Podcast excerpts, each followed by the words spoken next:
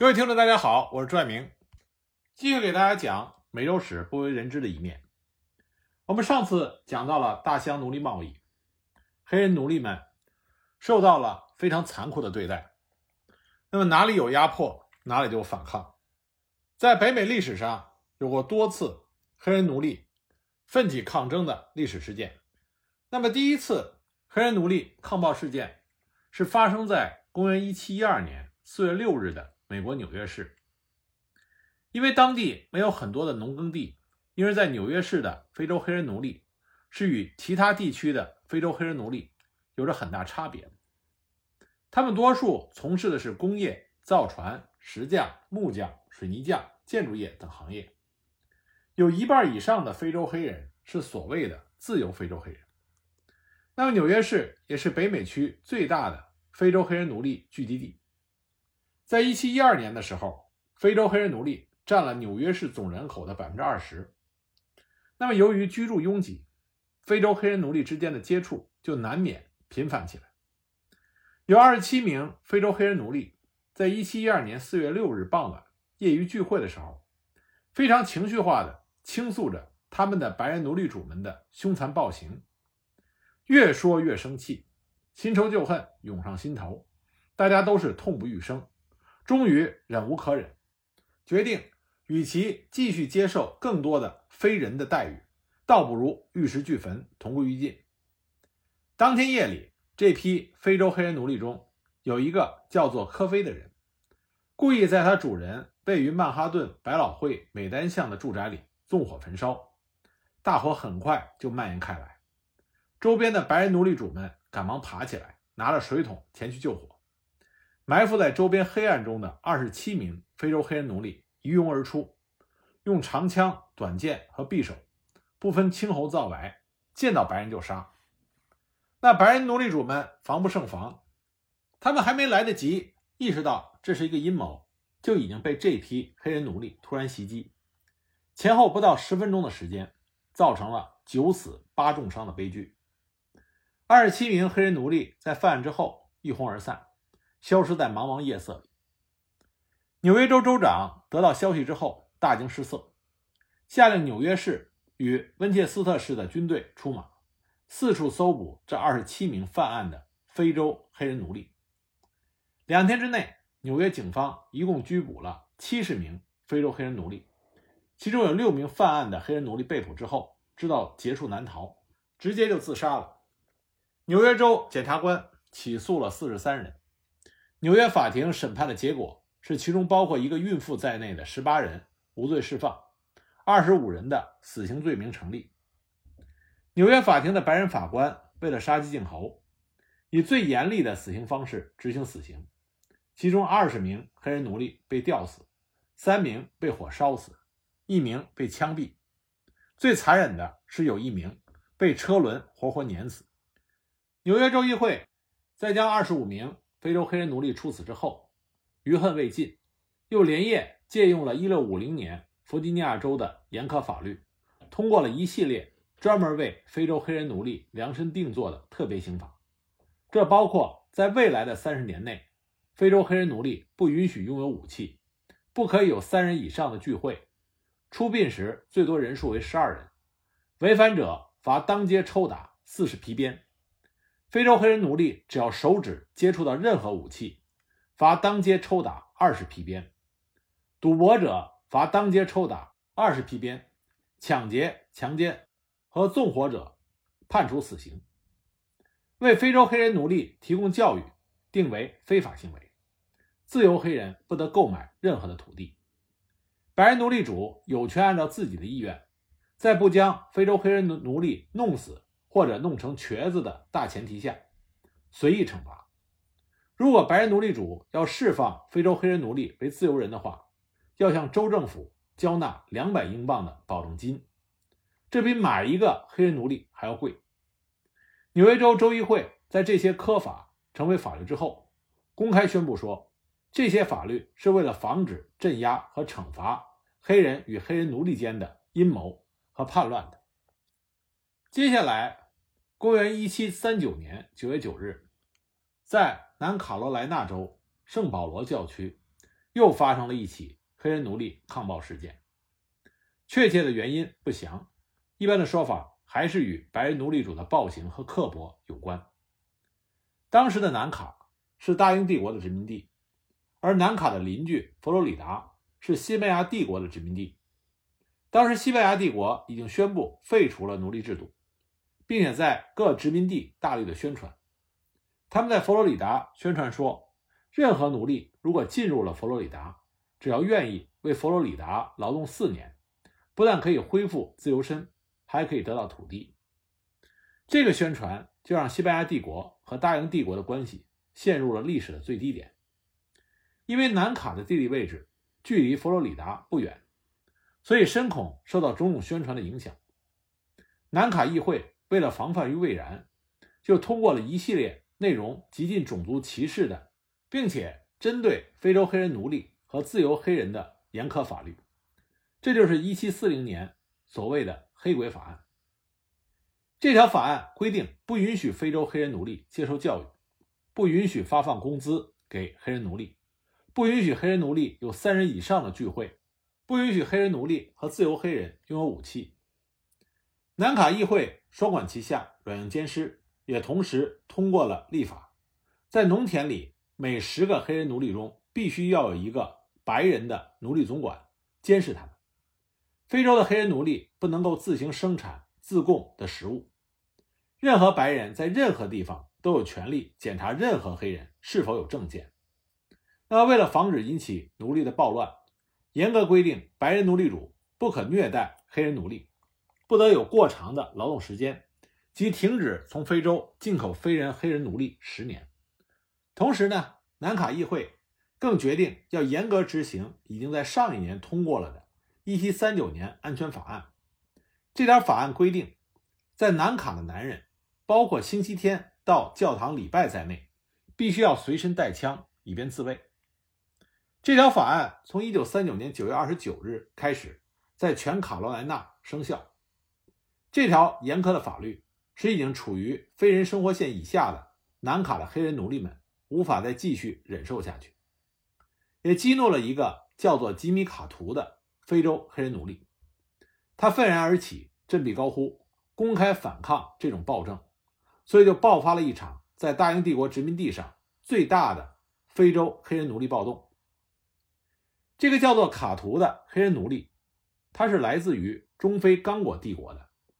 出生日期已经无从考证，连卡图是否是他的姓氏也无法查证。多半的美国历史学家都是以吉米。来称呼他。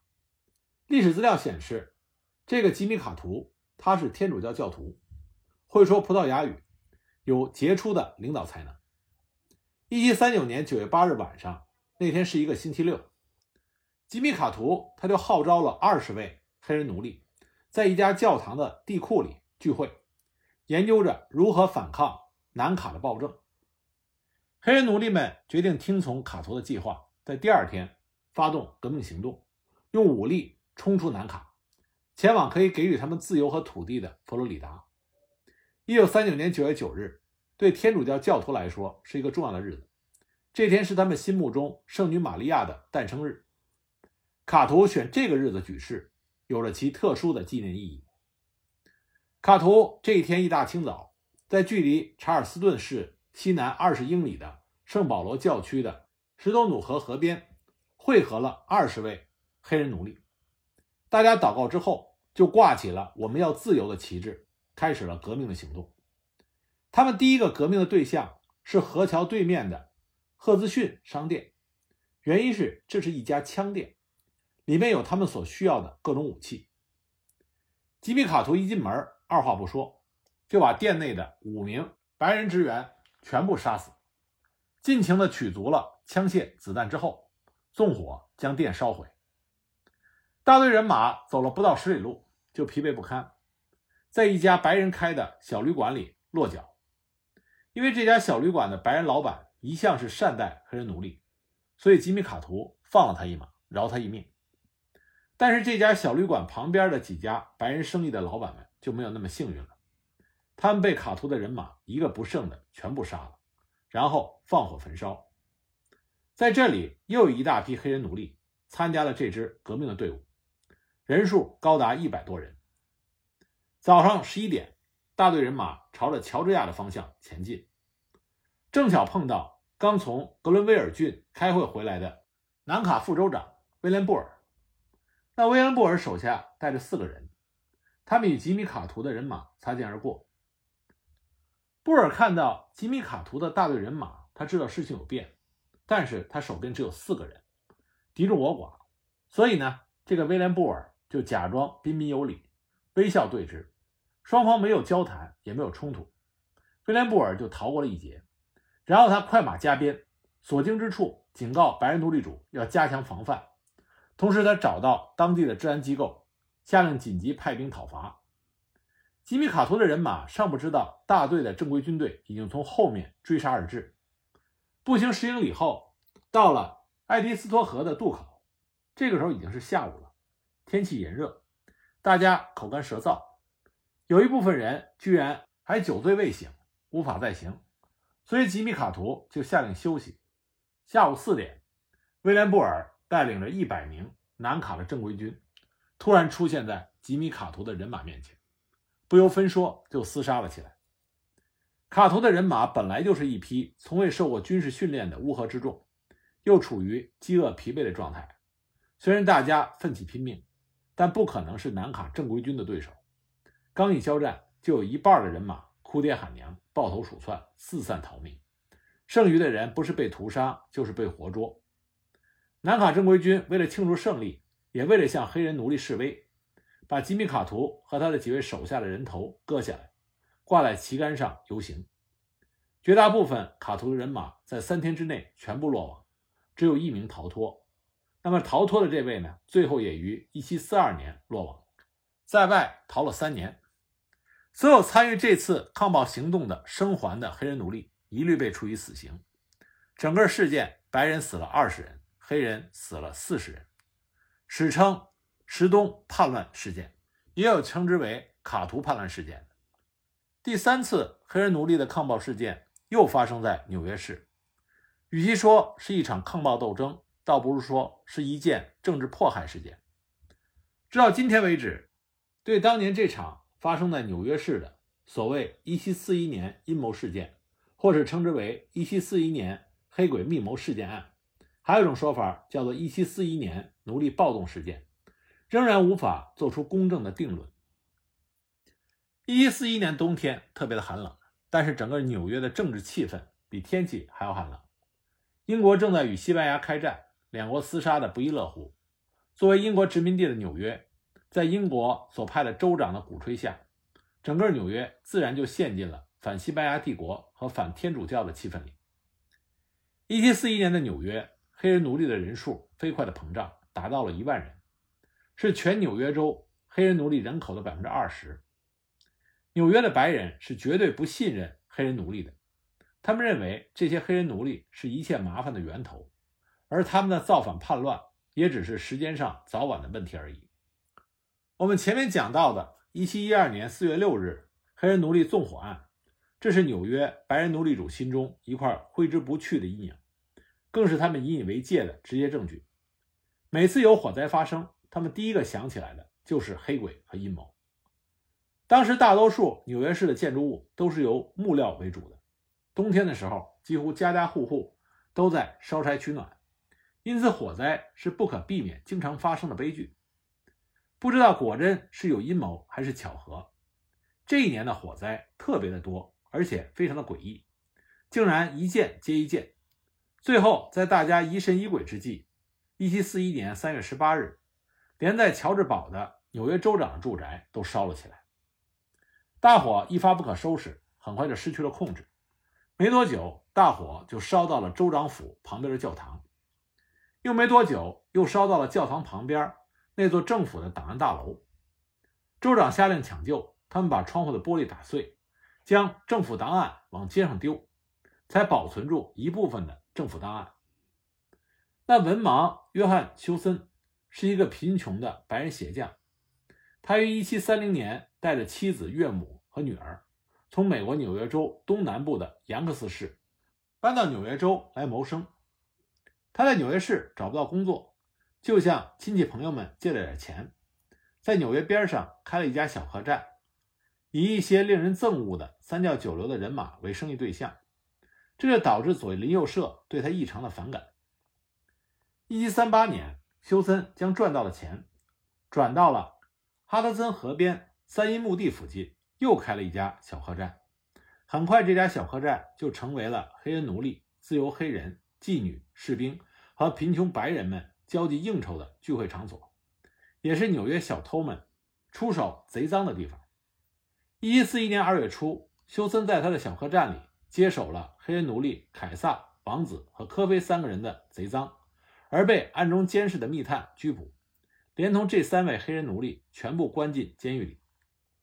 在纽约，如果一位黑人奴隶被公开罚抽鞭子之后，就会被列为互济会的会员，而那三位黑人奴隶全是有犯罪前科的互济会会员。由于多次的起义火灾，州政府决定立案调查，州长就委任纽约市最高法院的法官赫斯曼登为调查委员会主席，追究这些纵火罪案幕后的阴谋制造者。那赫斯曼登呢？就依法成立了一个纽约市的大陪审团，准备随时起诉任何纵火事件的疑犯。为了在法庭上咬定休森、凯撒、王子和科菲是接手贼赃的同谋，他原本就约谈了一位年仅十六岁，在休森的小客栈里充当契约仆人的玛丽·伯顿，让他出庭为控方证人，指证他的主人休森的罪行。可是，当纽约市大陪审团讯问伯顿的时候，不知道是由于他害怕过度，还是口吐真言，他居然主动的告诉纽约市大陪审团，休森和凯撒、王子、科菲这四个人，不但是经常聚在一起买卖贼赃，还经常在一起讨论一些阴谋纵火的事件。纽约市大陪审团一开始并不相信，或者说不敢相信这个女黑人奴隶的证词，生怕惹出更多的纵火事件。纽约州政府发布公报，要求高价悬赏市民提供有关这些纵火事件的情报，保证除了为检举人绝对保密之外，还定出奖金如下：白人一百英镑，自由黑人或者印第安人四十五英镑，黑人奴隶二十英镑，另加自由之身。这个策略很有效，大量的检举信不断的涌进纽约市司法部部长的办公室。可是没有一封检举信能够提出足够的起诉证据。负责调查十三件纵火事件而苦无案情突破的赫斯曼登法官就不一样了，他深信这些纵火事件就是那个女黑奴举报的这几个人干的。一七四一年三月十八日，纽约州长的住宅被烧毁之后，赫斯曼登法官给予伯顿更多的压力，要他再多提供一些有关纵火事件的证据。否则就把他丢进监狱。伯顿一惊之下，就继续向赫斯曼登法官提供证词。他说：“纽约市长的住宅被纵火烧毁，就是那四个人干的，因为他亲耳听到他们聚在一起讨论过这件特大号的阴谋。他们要放火烧毁纽约市，然后再选举一位新的州长。他们已经干过十几件。”伯顿又向纽约市大陪审团说。另外一个阴谋合伙人是玛格丽特·苏鲁贝罗，又名佩吉克里。克里是专门为黑人奴隶提供性服务的白人妓女，她就住在休森的小客栈里，是由凯撒来支付租金的，因为他曾经为凯撒生了一个儿子。凭着一位毫无信用可言的女黑人奴隶在高压下的简单说辞，那么一件贫苦的白人勾结非洲黑人奴隶。阴谋纵火的特大刑事犯罪案件就这么诞生了。一七四一年四月六日这一天，纽约市有四起火灾发生，在其中一处火灾现场，有人发现有两个黑人奴隶在奔跑，于是大声的呼叫说：“黑鬼纵火，黑鬼纵火！”消息传开，对黑人奴隶的愤怒和歧视的气氛更加是火上浇油，越发的严重。而那两位被白人抓住的黑人奴隶。一个叫做夸克，另外一个正是科菲。在一七一二年四月六日的暴动，导致造成九死八重伤的白人悲剧的第一家着火的地方，也正是科菲的白人主人。一七四一年四月二十日，在法庭上，夸克和科菲的两位白人主人双双出庭为他们作证。他们告诉赫斯曼登法官，在事发的时候，这两个人正在家里工作，不可能出现在火灾现场。一般来说，如果有白人出庭为黑人奴隶作证的话，都会使案件的严重性减到最低限度。但是在当时的环境下，这次的白人作证没有起到任何的作用，因为赫斯曼登法官就是不相信，最后判决夸克和科菲两个人罪名成立，吊刑处死。在预定1741年5月30日将夸克和科菲两个人处死的前一天，夸克和科菲突然改变了立场，承认这全是一些阴谋，愿意自动提供其他的阴谋参与者的名字。但是在做完口供，让他们两个人签字后，纽约市法庭还是下令要按照原来的日子处决他们。纽约市检察官要求保留他们两个人的性命，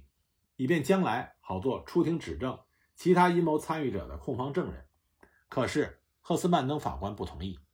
因为纽约市正面临着太多情绪激动的、快要失控的群众。纽约市司法部在有了这些重要的证据之后，开始大肆拘捕嫌疑犯。在纽约市，有一半超过十六岁的黑人奴隶被关进了监狱。纽约市的监狱已经没有任何多余的位置来关押所谓的阴谋嫌疑犯。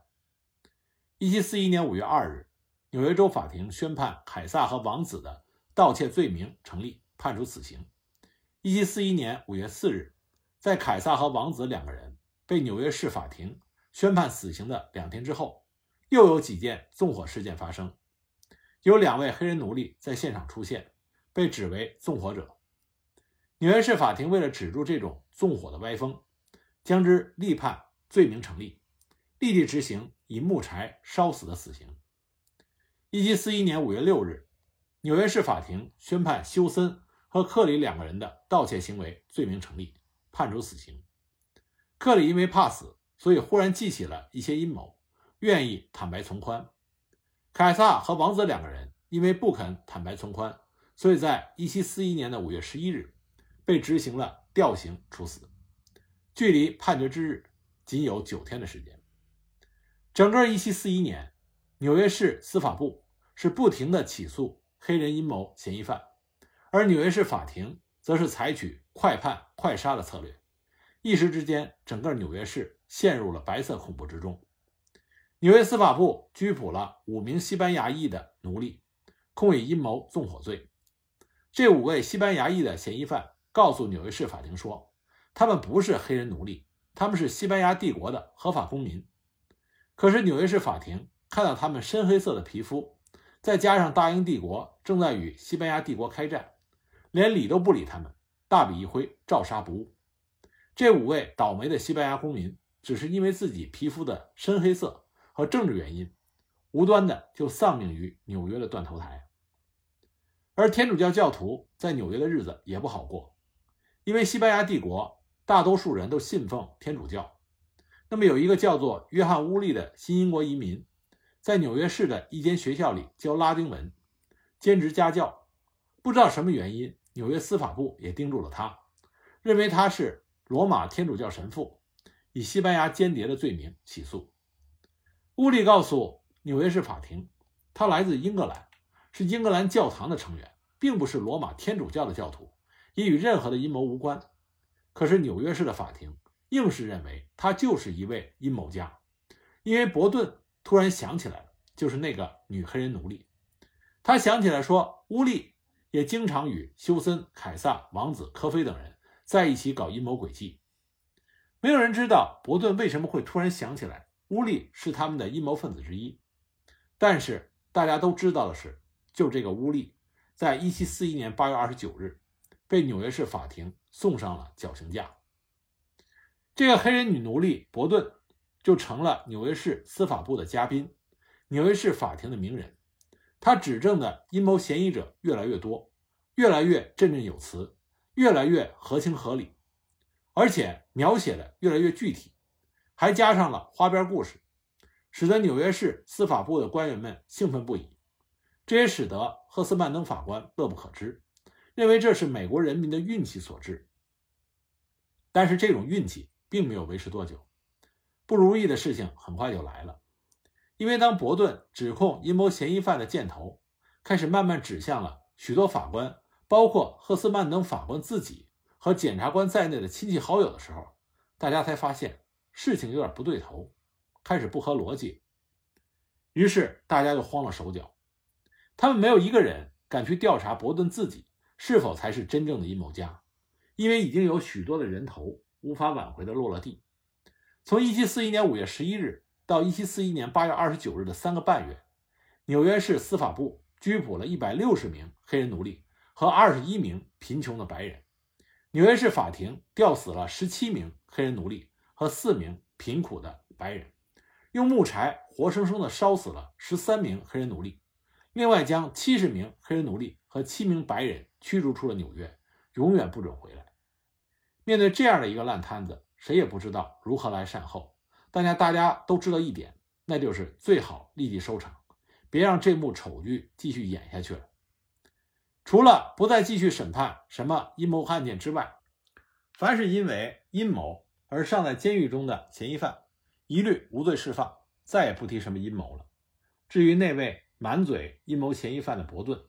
到底是他在阴谋别人？还是别人在阴谋他，是纽约司法部在利用他，还是他愚弄了纽约司法部？恐怕也没有人知道了。或许没有人想知道，或许没有人敢去知道。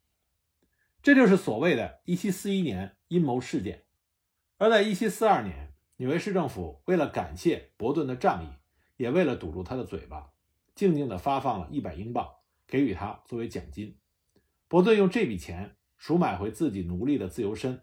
另外，把剩下的钱买了一条小狗，当做自己得到自由的纪念宠物，每天开开心心的遛狗去了。